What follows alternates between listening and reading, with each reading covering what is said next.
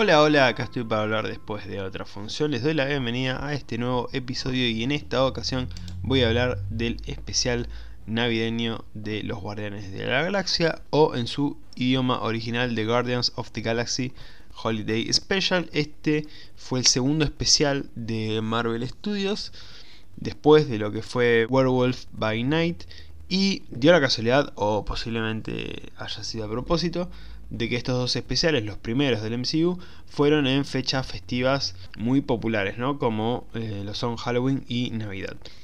Eh, el de Halloween, eh, justamente representado en Werewolf by Night, y en este caso el de Navidad, con los Guardianes de la Galaxia. Un especial que a mí me gustó bastante.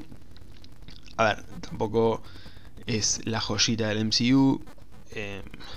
hay que tener en cuenta lo que es este especial pero por muchas circunstancias me gustó bastante. A la gente en general le gustó también, eh, a ver, son los Guardianes de la Galaxia.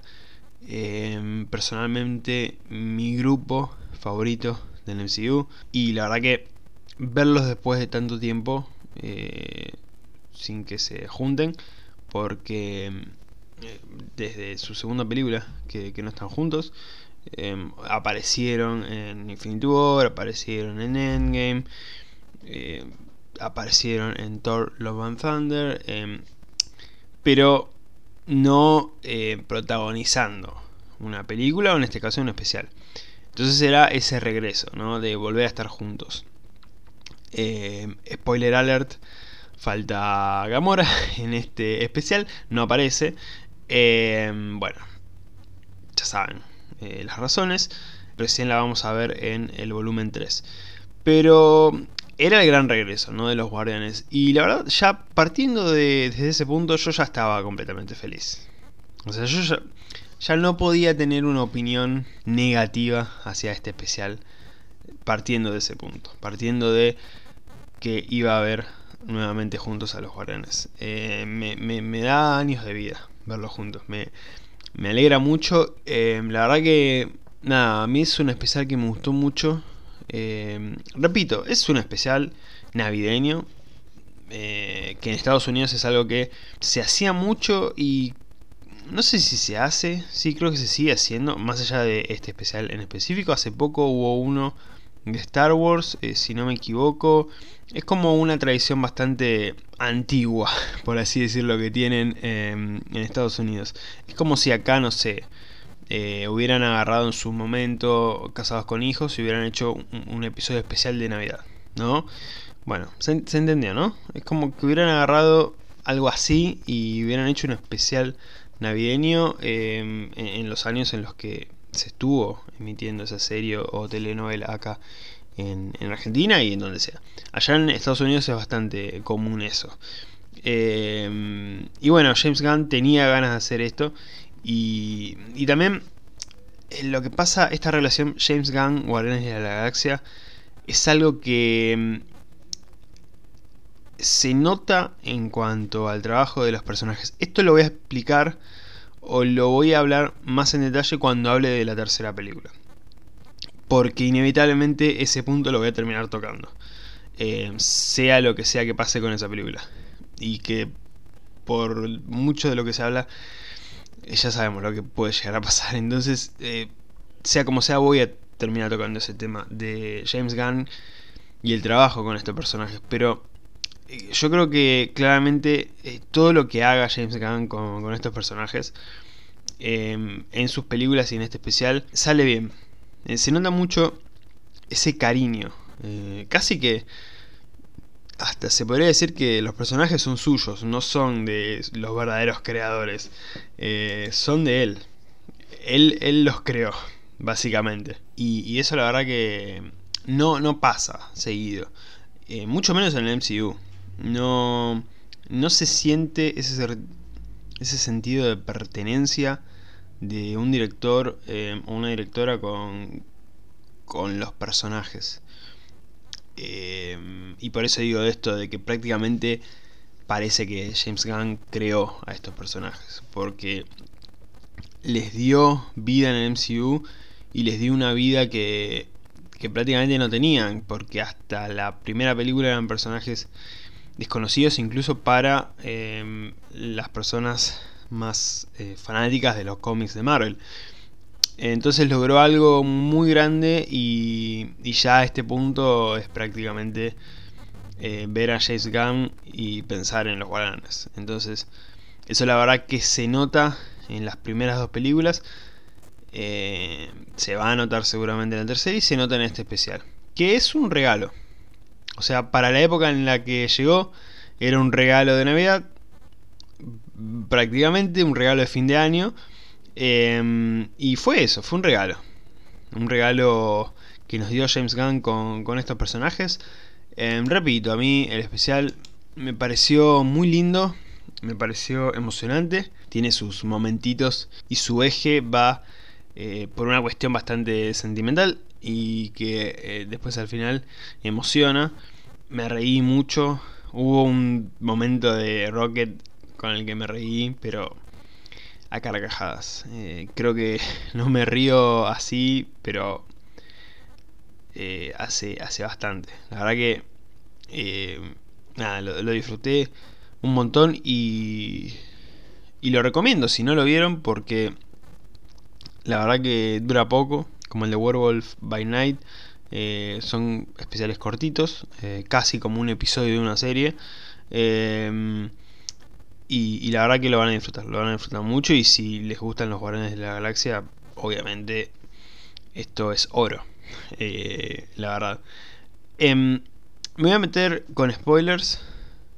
Si no vieron el especial, pueden ir a verlo, está en Disney Plus. Si ya lo vieron o si no les interesan los spoilers, se pueden quedar. Esto sí bajo su propia decisión. ¿De qué va este especial? Este especial nos eh, sitúa luego de los acontecimientos de Endgame. No recuerdo, creo que sí, sí, porque Thor ya no está con ellos. Em, supongo que esto también va después de Thor Love and Thunder y por lo que se vio en los avances de eh, la tercera película de Guardianes de la Galaxia, parece que esto va a estar ahí cerquita de, lo que va a pasar en la tercera película. Eh, como que no va a haber mucho tiempo entre este especial y, lo que pasa en la tercera película, pero bueno, eh, cuestiones temporales ya después nos daremos cuenta cuánto tiempo pasa y todo eso, pero a grandes rasgos pasa después de Endgame todo esto y pasa también después de Thor Love and Thunder porque Thor ya no está con ellos. Como pasa en la película de Thor, em, él deja a los guaranes, hace la suya y los guaranes se van.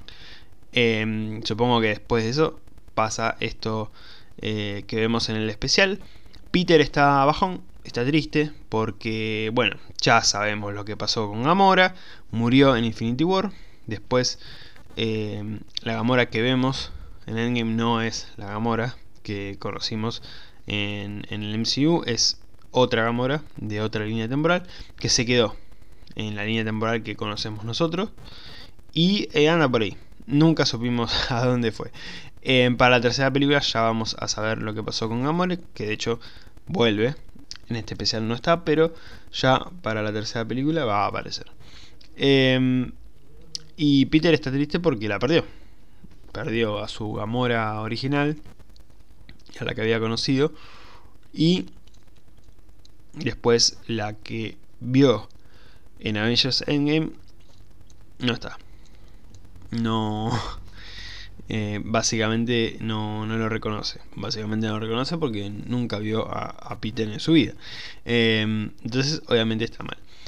Y Mantis piensa en eh, hacerle un regalo porque se acerca la Navidad. En la galaxia no saben mucho sobre la Navidad, pero eh, lo saben por Peter. Eh, Peter llevó mucho de las historias de, de, la Tierra, digamos, a, la galaxia, entonces lo saben por él y saben que es una festividad que lleva alegría, digamos, ¿no? Entonces Mantis piensa en regalarle algo para hacerlo sentir mejor, porque acá nos enteramos de que Mantis es media hermana de Peter Quill. Algo que, a ver, no sorprendió tanto porque en cierto punto era lógico, ¿no? Eh, Ego, villano de la segunda película de Guardianes, padre de Peter Quill, estuvo con la madre de Peter, nació Peter y después se fue. Em, y Mantis, que ayudaba a Ego, em, estaba ahí. Tipo, nunca supimos nada, pero estaba ahí. Em, si no recuerdo mal, en la segunda película Mantis comenta que Ego la salvó o, que le dio un hogar o algo por el estilo. y bueno, después quedó ahí como su ayudante. pero vemos en, en la segunda película que mientras Ego les va presentando a todos los guardianes su historia, vemos que hay una de esas especies, uno de esos seres eh, que tiene una similitud bastante grande con eh, Mantis. Suponemos la madre de Mantis, por esto que se nos termina revelando en el especial. Eh, y bueno, son medio hermanos, ¿no? Porque son hijos del mismo padre, no de la misma madre, obviamente. entonces Mantis se ve en la obligación de regalarle algo a su medio hermano, a Peter Quill. Y deciden regalarle a Kevin Bacon. Así, de una. Tipo, no busquemos algún objeto que le pueda llegar a gustar.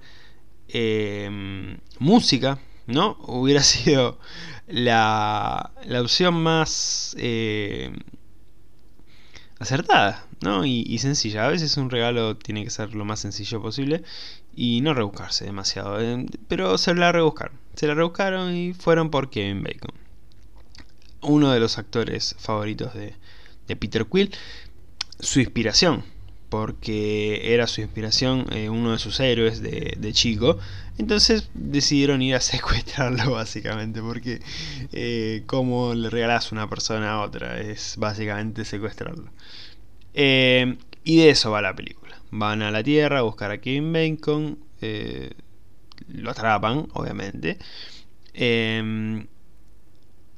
Se vio bastante aterrador todo eso de, secuestrar a Kevin Bacon. Es como que era gracioso, pero a la vez daba miedo. Em, lo llevan hasta Nowhere, que esto no lo aclaré. Nowhere, la cabeza que vimos en la primera película de Warren es donde van a buscar a Tivan el coleccionista. Ahora es su base de operaciones. Que si no tengo mal entendido, en los cómics eh, es así. Los guardianes tienen su base de operaciones en eh, esta cabeza, en Nowhere. Eh, entonces están ahí. Bueno, van ahí con Kevin Bacon. Cuando Peter ve a Kevin Bacon adentro de una caja, que era un regalo gigante, claro, se queda como, ¿y esto qué es? Entonces insiste en que lo devuelvan y cuando Bacon se está yendo, eh, le explica un poco sobre lo que le pasó a Peter, de que cuando quería festejar Navidad, ya estando con, eh, con los Ravagers, con Yondu, eh, Yondu eh, no quería saber nada, lo ve como un gesto de debilidad, entonces le fue esquiva a, Peter y nunca la pudo festejar. Y ahí Kevin Bacon como que se siente un poco mal, más allá de todo el temita del secuestro y eso, y decide em, regalarle algo a Peter que es una canción y pasar un momento con, con los guardianes. Eso, básicamente. Puntos negativos no tengo. Les soy completamente sincero, no tengo. Como les dije, me gustó mucho este especial y la verdad no tengo puntos negativos. No tengo. No, no les puedo decir nada malo sobre este especial, así que no hay puntos negativos. Lo siento, si esperaban escuchar algo malo sobre este especial, no. No lo van a escuchar. De mí, no lo van a escuchar. Puntos positivos, sí. Porque me gustó mucho y hay muchas cosas positivas. Em, que sea un especial. O sea, esto llevado a película no hubiera funcionado una serie, no. O sea, ¿en qué cabeza entra hacer una serie sobre esta historia? Especial. Eh, que esto creo que lo comenté con Werewolf by Night. Está buena esta idea de los especiales y estaría bueno que la vayan implementando de acá en adelante porque después de estos dos especiales no se anunciaron más especiales. Se anunciaron películas y series, pero especiales no. Y se rumorean algunos especiales o personajes que podrían aparecer en especiales como presentaciones, Silver Surfer, Nova, por favor que aparezca Nova en algún momento, em, y algunos más que ahora no recuerdo, pero rumores, nada confirmado, no es que está confirmado, se viene el especial tal. eh, vamos a tener el especial de... Pero la verdad que la idea de los especiales está buena, mucho más em, con el momento que está pasando Marvel Studios. Em, y por ahí presentar personajes así no estaría mal. Eh, como pasó con Werewolf by Night. O también traer historias que por ahí eh, no van a rendir en una serie o no van a rendir en una película. Para complementar al MCU. No todo tiene que ser presentaciones de personajes nuevos ni historias nuevas. Ni historias que sigan complementando lo que ya vimos. Esta es una historia que no suma al MCU. Más allá del dato de que eh, Mantis es media hermana de Peter Quill.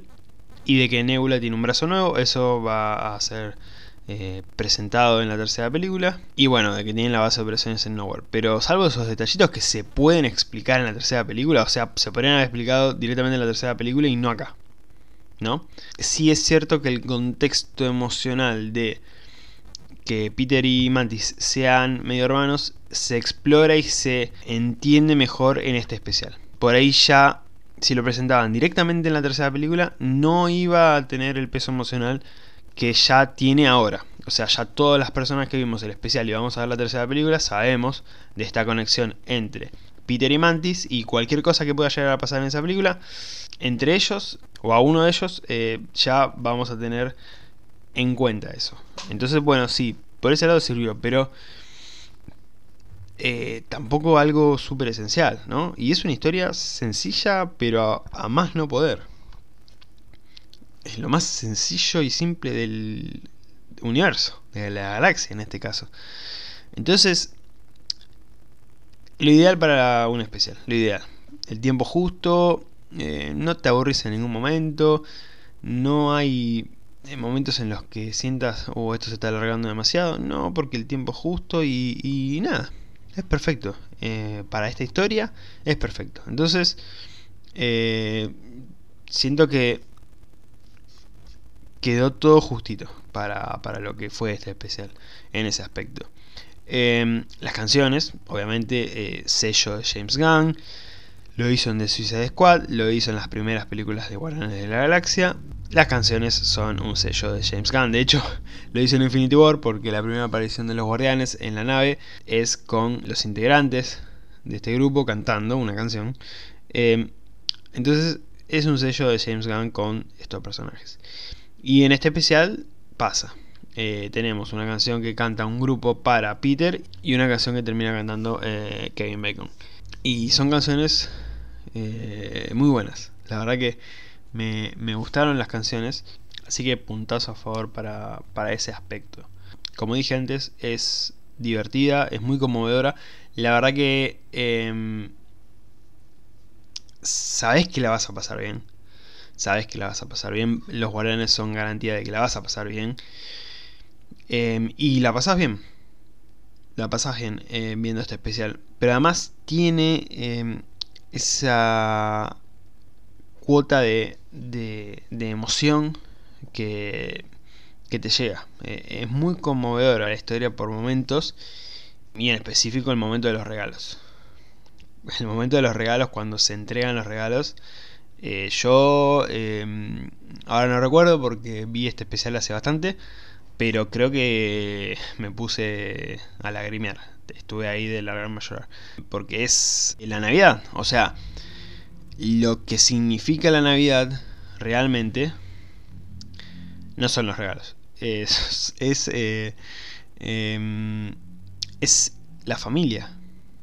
Eh, la Navidad se trata sobre pasar em, e, esa noche con familiares, con seres queridos, y es de lo que habla este especial, porque como dije anteriormente, el eje de este especial es eh, la relación entre Mantis y Peter, porque esto de secuestrar a Kevin Bacon y regalarlo em, nace de la idea de Mantis de regalarle algo a su medio hermano, de de darle un regalo para levantarle el ánimo y para em, que se sienta mejor. Que de hecho, cuando Mantis le confiesa esto a Peter, eh, de que es su media hermana y de que hizo todo esto para que él se sienta mejor, Peter le dice que ya el mejor regalo era enterarse de que eran hermanos, de que eran medio hermanos. Entonces, ahí también, momento para llorar.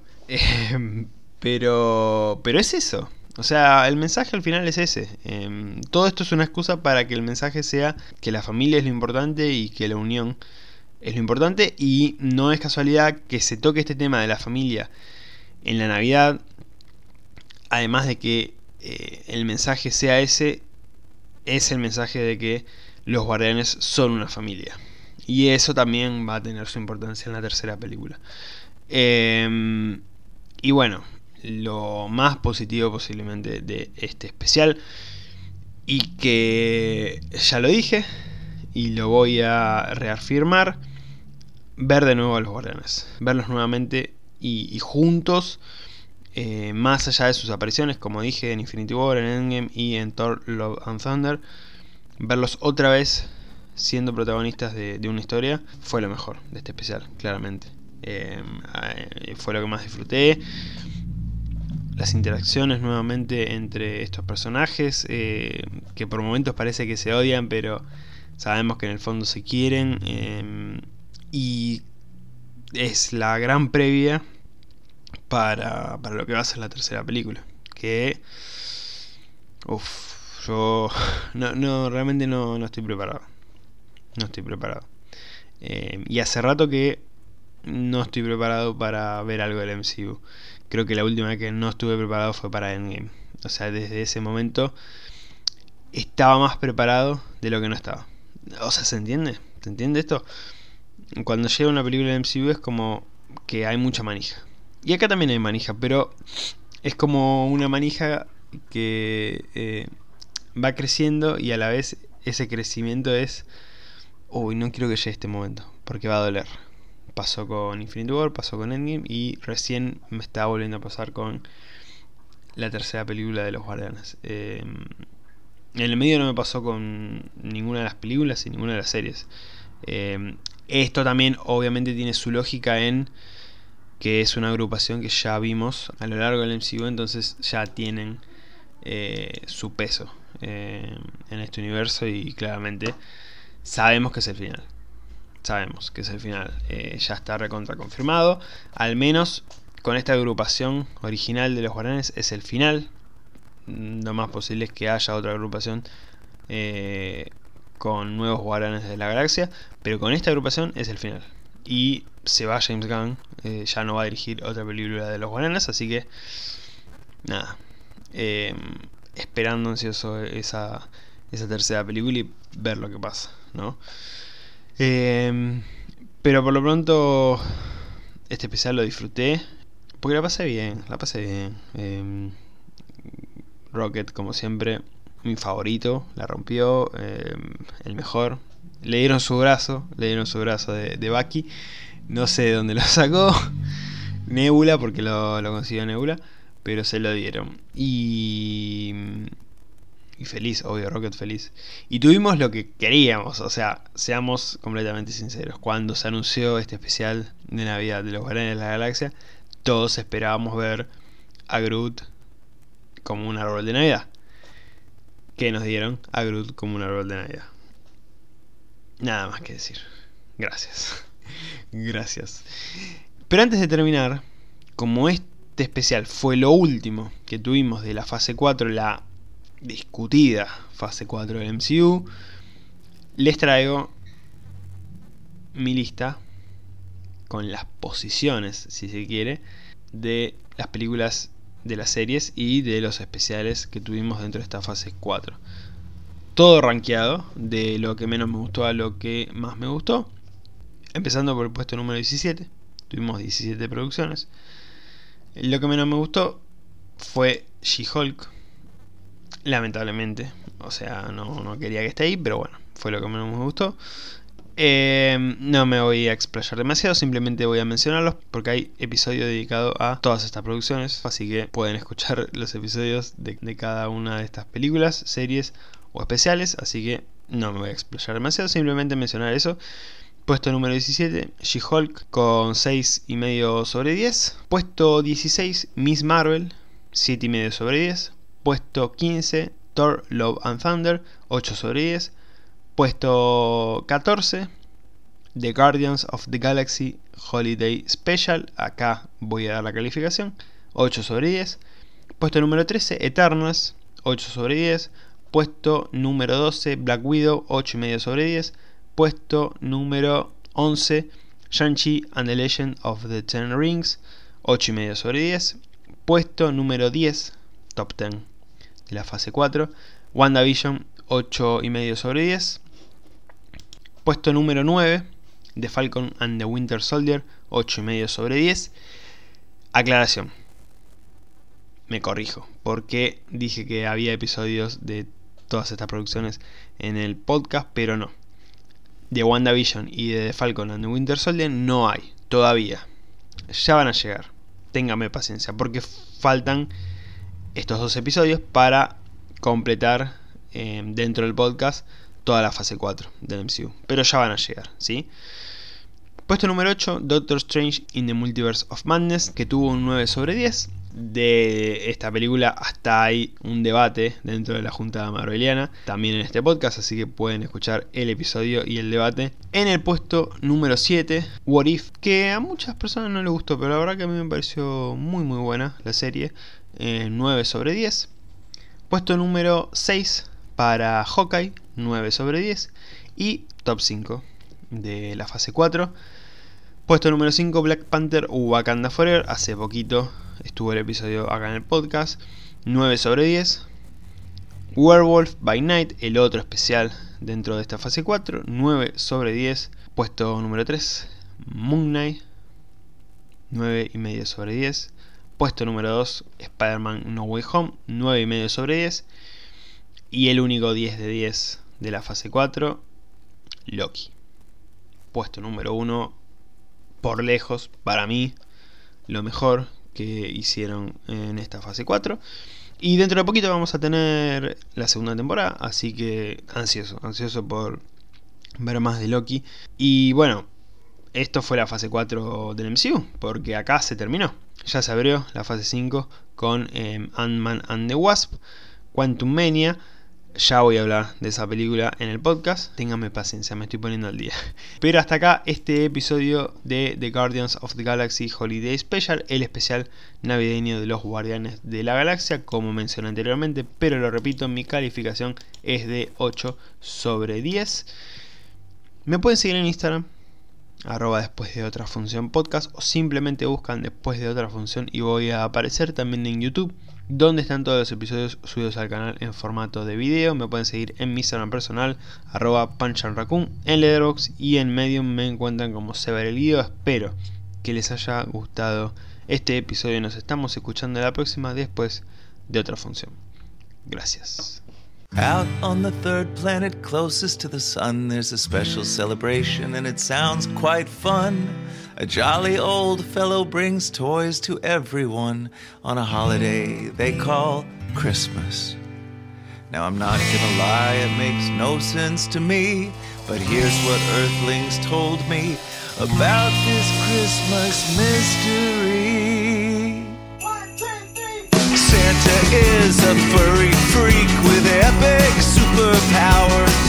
He flies to every human home in under 14 hours. He's a master burglar, a pro at picking locks. If you don't leave milk and cookies out, he will put dung in your socks. If you act nicely through the night and don't jump on your bed, Santa comes with sugar plums and hurls them at your head. But if you're on his naughty list, he shoots missiles at your toes. He might just roast your chestnuts with his powerful flamethrower.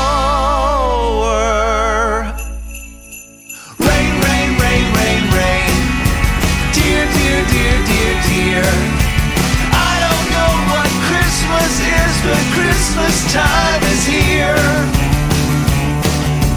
He's compelled his creepy elves to do his every wish.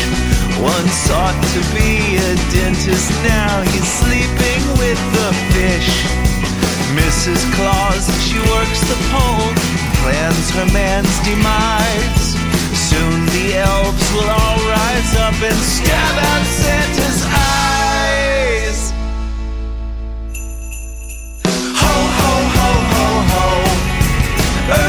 Earthlings are so weird.